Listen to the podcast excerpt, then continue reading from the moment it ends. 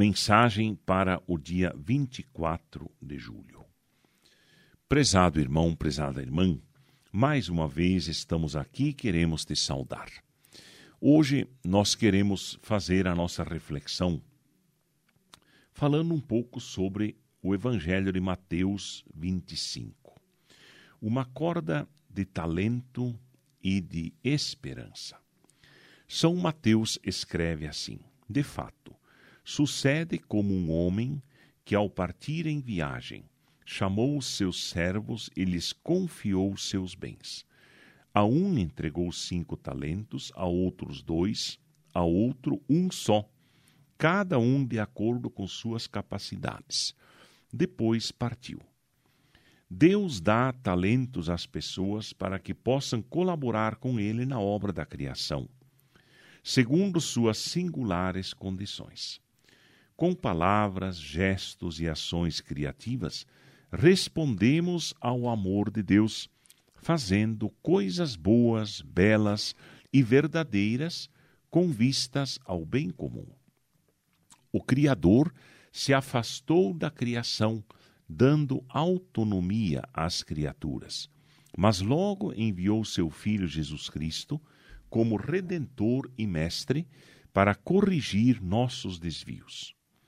O carpinteiro Emanuel Deus conosco, nos ensina a trabalhar no cotidiano ordinário da vida. Com a fecundidade do Espírito Santo, multiplicamos os bens por dois, três, cinco ou mil. Uma criança faz seu desenho.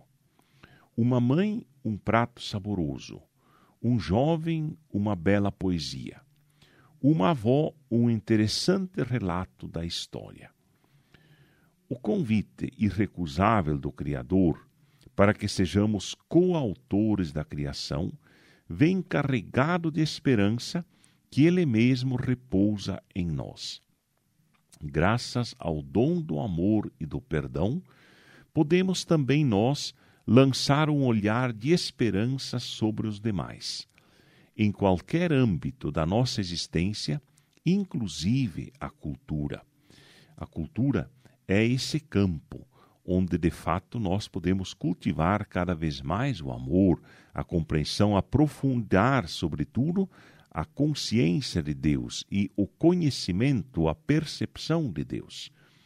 Na encíclica Caritas in Veritate, o Papa Bento XVI ensina que a, a base existe e permite que o multiforme pluralismo das várias culturas não se desvie da busca comum da verdade, do bem e de Deus. Por isso, a adesão a esta lei escrita nos corações é o pressuposto de qualquer colaboração social construtiva.